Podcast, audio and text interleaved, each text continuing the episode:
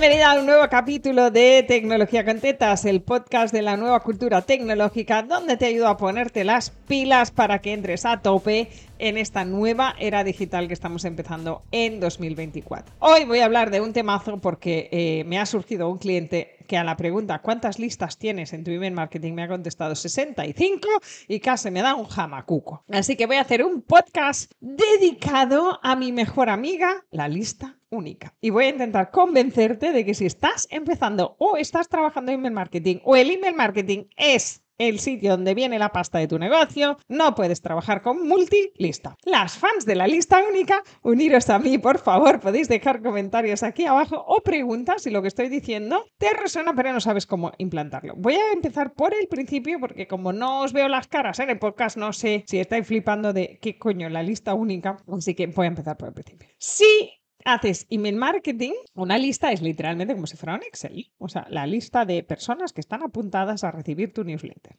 Pero en tu email marketing también hay, por ejemplo, alumnas que ya se han apuntado a la masterclass. Pues hay sistemas, y esto es un tema técnico, hay sistemas que funcionan con listas separadas, es decir, tú tienes una lista newsletter y una lista alumnos de la masterclass. Y hay personas que están repetidas en ambas listas, es decir, María estaba en mi newsletter, le mandé un mail de promoción con un botón, se apuntó a la masterclass. Y no es que María tenga ahora una etiqueta nueva, sino que está duplicada. María está dos veces en tu lista y cuenta como dos suscriptores. ¿Qué puede pasar? Que María no quiera recibir más la, el mail de promo de la masterclass y se desapunta de la lista donde estás matracando para que te compren algo después de la masterclass. Pero sigue estando en la lista de la newsletter. Y ahí es donde viene el cacao. Porque la mayoría de nosotros como usuarios, cuando le das a la cosa de anular suscripción, quiere decir, no quiero oír hablar de ti nunca más. Pero en este caso, como María le ha dado un botón de eres una pesada, para mandarme mails,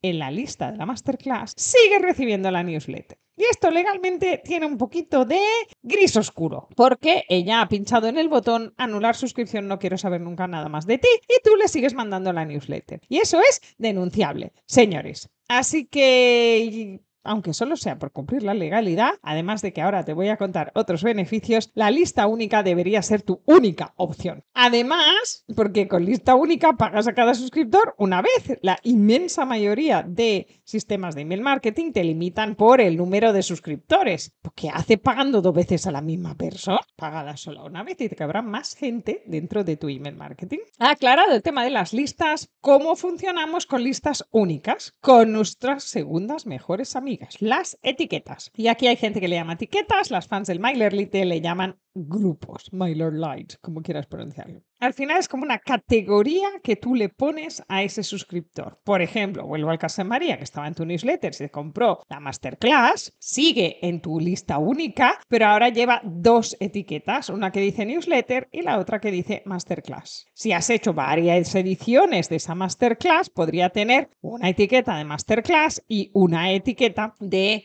la edición, pues febrero 2024, marzo 2024, marzo de 2025, no sé, si por ejemplo haces programas grupales, como yo tenía mecánicas, que tenían una etiqueta global de has sido alumna de mecánicas y luego tenían una etiqueta por edición. Y así yo podía fácilmente filtrar a todas las personas que habían venido a la edición 1, a todas las personas que han pasado por mecánicas, sea de la edición que sea, o a las de la 1 y a las de la 2 porque se graduaron juntas y quería mandarles los mails logísticos de la fiesta de graduación a las dos. Así que las etiquetas se acumulan en el perfil de ese suscriptor en función de la actividad que vaya teniendo con tu negocio. ¿Qué pasa cuando la cosa se empieza a poner chunga? Es cuando la misma persona tiene 28 etiquetas. Entonces, te voy a hacer hoy recomendaciones para hacer etiquetas de manera coherente. Porque lo que me pasa cuando veo instalaciones de email marketing de estas de 65 listas, 2.000 etiquetas y 20.000 personas, es que aquello es un caos que nadie sabe sacar datos. Entonces,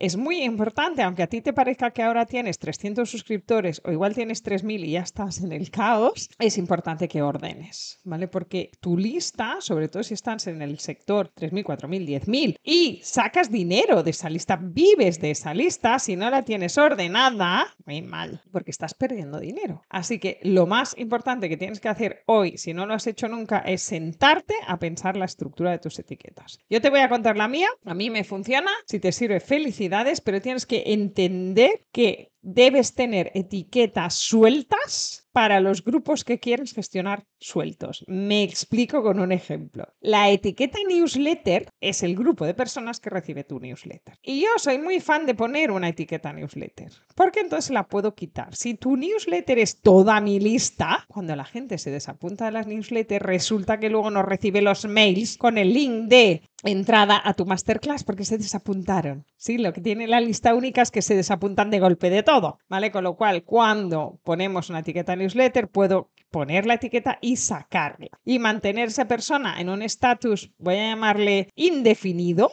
¿vale? Donde no recibe tu newsletter, pero si se compra algo, porque ve una publi en Instagram, sí que le llegan los mails. por eso hay gente que tiene a los clientes separados en una lista diferente de la newsletter para hacer el mismo efecto. Lo que pasa que entonces el perfil de esa persona está como partido. Todo lo que ha hecho como cliente está en una lista y todo lo que hace como suscriptor está en otra. Y cuando intento filtrar y cruzar datos me es imposible. Así que para mí, la etiqueta newsletter es imprescindible en cualquier instalación. La segunda cosa que te diré es que hagas etiquetas ordenadas, o sea, que no inventes etiquetas del estilo. Compro la masterclass, porque es tu primera masterclass. Entonces, compro masterclass. Y claro, luego haces una masterclass el siguiente mes y entonces es compra masterclass 2. No compro, sino compra. ¿Ves, ¿Ves, la lógica? Y entonces dices, uy, qué bien ha funcionado esta masterclass, voy a hacer una tercera edición. Y entonces pones, compro masterclass edición abril. De cama. Oh my God. ¿Vale? Cuando me encuentro esto, y esto me lo encuentro en clientes todos los días, me ponga un poco nerviosa. ¿Por qué? Porque luego, si yo quiero ver a toda la gente que se ha apuntado a cualquiera de las ediciones de la masterclass, no tengo manera de hacerlo, porque no tengo coherencia es compra y hay dos que dice compró. Una pone masterclass y en la otra pone clase. En una pone masterclass, pero pone la fecha en vez de poner dos. Y en la otra no ponen. Entonces, por favor, seamos ordenadas. Yo no soy la persona más ordenada de la Tierra en mi mundo físico. Soy de los que tienen muchos papeles encima de la mesa. Pero esto es importante. Donde hay pasta hay que tener orden. Si estamos en este mismo ejemplo, tú creas una etiqueta que se llama masterclass. Y esa se la pones a todas las personas que compran cualquier masterclass o cualquier versión de esa misma masterclass. Si tú tuvieras dos clases, podrías ver, y esta es la pregunta que te tienes que hacer. Yo necesito ver, enviar, promocionar algo a todas las personas que han hecho cualquier masterclass? La respuesta es sí, necesitas una etiqueta. Una etiqueta que se pone a todas las personas que compran cualquier masterclass. Así que tendrías una etiqueta que se llama masterclass, otra que sería el nombre de esta masterclass en concreto y una tercera que sería por edición. Yo suelo juntar masterclass con edición, o sea, masterclass-febrero 25 en este formato, porque si no, a veces es difícil. Imagínate que una persona se compra tres masterclasses distintas en tres fechas distintas, tendrías tres etiquetas de fecha que no van atadas a ninguna masterclass y entonces se convierte en un follo. Con lo cual, yo normalmente hago una general del estilo todas las personas que han comprado algún masterclass. Después, una segunda con masterclass guion y la fecha. ¿Qué más tienes que tener en cuenta a la hora de decidir tus etiquetas? Esto es como muy técnico, pero antes de hacer etiquetas se lo tienes que mirar en tu sistema. Que es ahí donde hay filtro o filtro avanzado de tu lista. Mirar si puedes buscar por contiene. Es decir,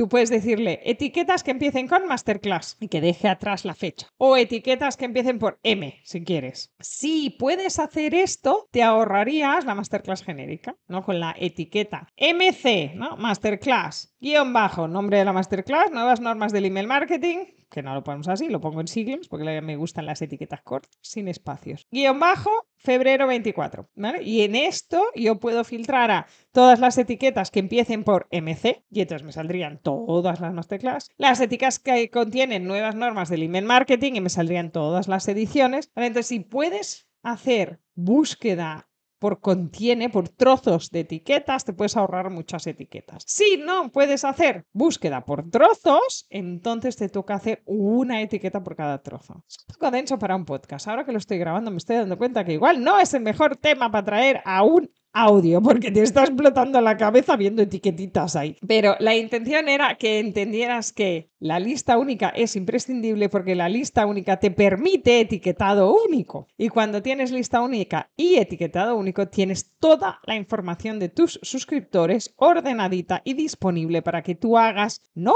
una versión de la newsletter, sino cuatro o cinco. Yo cuando estoy de lanzamiento de algo, tú solo ves una versión. Si estás suscrita con varios mails, a veces ves varias versiones, ¿vale? Esto me pasa. Gente que me compra con un mail, pero se estaban suscritos con otro, entonces ven versiones de la newsletter diferentes. ¿Por qué? Porque si yo ya estoy lanzando una nueva edición del método mecánica digital y tú ya lo has comprado, no te voy a mandar ese mail. Yo hago dos versiones de ese mail. Una, más o menos es el mismo texto, para que no sea muy discrepante. A veces es escrito newsletter, pero que a veces no me da la vida. Hago un cuerpo, pero lo que te pide el call to action, ¿no? El botón, pues si eres ya alumna, dice, quiero ser afiliada, voy a venderte método de mecánicas digitales y si eres potencial cliente, dice, me apunto a la nueva edición del método mecánica digital, porque ¿para qué te voy a vender algo que ya me has comprado? Entonces, la lista única y el etiquetado coherente te permiten vender mejor a personas que tienen ganas de comprarte.